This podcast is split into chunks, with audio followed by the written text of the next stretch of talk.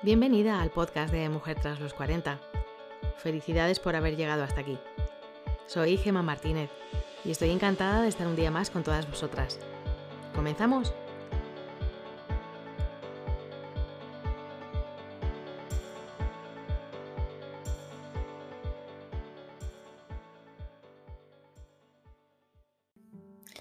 ¿Has oído alguna vez hablar de la ley del espejo? Pues hoy vamos a descubrir qué es y cómo se utiliza para tu propia evolución personal.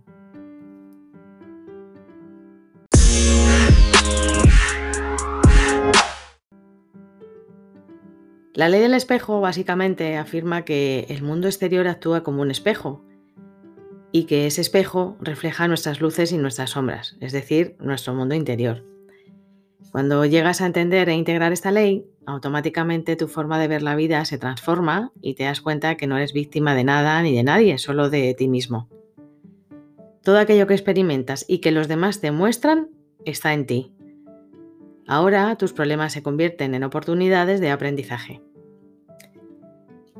Hay cuatro etapas, digamos, ¿no? La primera, se nos refleja de, los demás algo que nos pasa a nosotros y que no queremos ver o aceptar. Es el espejo que refleja similitud. Cuando vemos algunos rasgos negativos en otras personas y que nosotros mismos poseemos. Es lo que nos molesta de los demás, es algo que, que nos molesta de nosotros mismos. Es lo que se llama la sombra, por lo que tenemos que aceptarlos para que no nos afecten. Es la cuestión es lo que tomamos como un mecanismo inconsciente de defensa personal, pero no hacia nosotros. Un ejemplo, pues podrías enfadarte si alguien decide tomar el mando de una situación, decidiendo en tu nombre, cuando generalmente pues lo haces tú.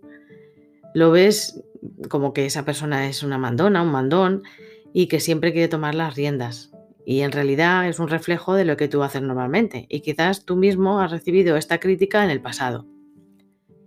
La segunda ley del espejo es lo contrario de cómo somos, que es lo que nos molesta de alguien.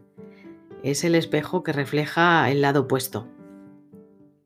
Tenemos determinados pensamientos tan arraigados en nosotros mismos, por ejemplo, soy empático, soy alegre, que con el simple hecho de vernos expuestos a situaciones o con personas totalmente contrarias a nosotros, pues eso nos enfada mucho es una forma en la que nosotros mismos nos permitimos ser un recordatorio de lo que somos y a lo que no nos queremos parecer. Por ejemplo, si me considero que soy una persona empática y en la oficina, ante una situación para resolver un asunto, la persona que está con ese tema me contesta de mala manera, eso me hará de espejo de lo que no soy y no quiero ser, por lo que esto provoca que me enfade también. La tercera ley es eh, la de que tenemos expectativas egoístas. Es cuando queremos controlar al, al otro. El espejo nos refleja lo que tú haces a terceras personas. Este es el caso más habitual y es la forma de, digamos, contaminar la relación con los demás.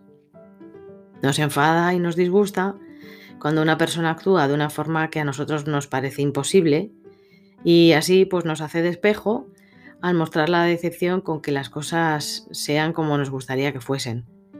Esto es la idealización y nos damos cuenta de cómo percibimos las relaciones cuando queremos que sean de una forma en lugar de otra y practicar la aceptación de cómo son en realidad. Por ejemplo, cuando conocemos a una pareja e inmediatamente creemos que es perfecto, tiene todo lo bueno que deseamos, le atribuimos características. Lo que ocurre es que cuando vemos un comportamiento de algo que demuestre lo contrario a lo que pensábamos en su inicio, pues nos sentiremos decepcionados porque la imagen mental que teníamos pues no encaja con lo que estamos viviendo. Y la cuarta ley del espejo es la de que a veces no nos damos cuenta y estamos haciendo lo mismo a terceros. El espejo refleja la diferencia entre las expectativas con alguien y la auténtica realidad. En algunas circunstancias reaccionamos de manera exagerada cuando otras personas eh, reflejan lo que en realidad estamos haciendo a nosotros o a otras personas.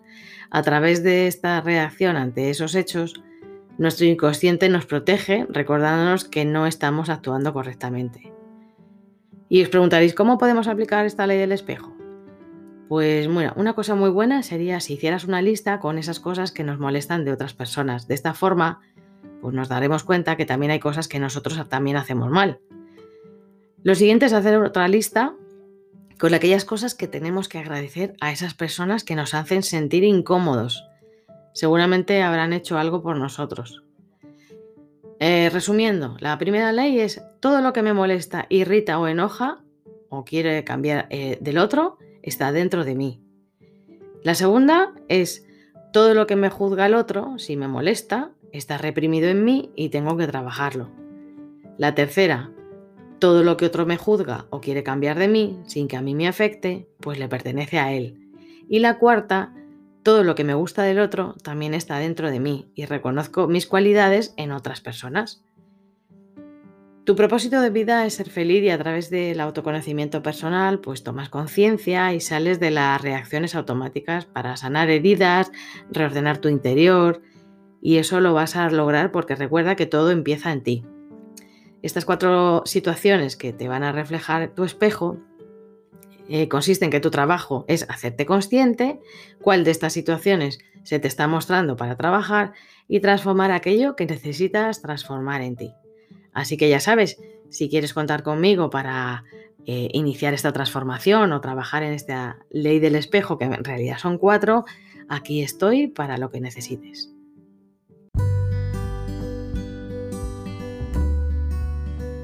La menopausia sigue siendo una gran desconocida para muchas mujeres. ¿Por qué si es un proceso natural por el que todas pasaremos tarde o temprano? Empieza a conocerla desde hoy, en el Instituto de la Menopausia encontrarás información, recursos y un completo programa de formación, con charlas en directo, que te ayudarán a afrontar esta etapa con energía, serenidad y salud. Recuerda, institutodelamenopausia.com.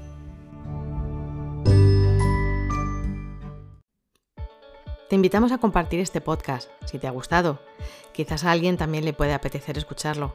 Y si quieres estar atenta a nuestras novedades, leer nuestro blog o no perderte ningún podcast, síguenos en nuestras redes e inscríbete en nuestro boletín de noticias en mujertraslos40.com. Gracias como siempre por tu tiempo, tus recomendaciones, tus suscripciones y por tus me gusta.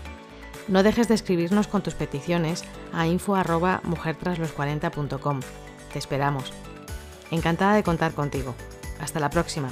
Ah, y recuerda, tenemos dos vidas. La segunda comienza cuando nos damos cuenta de que solo tenemos una.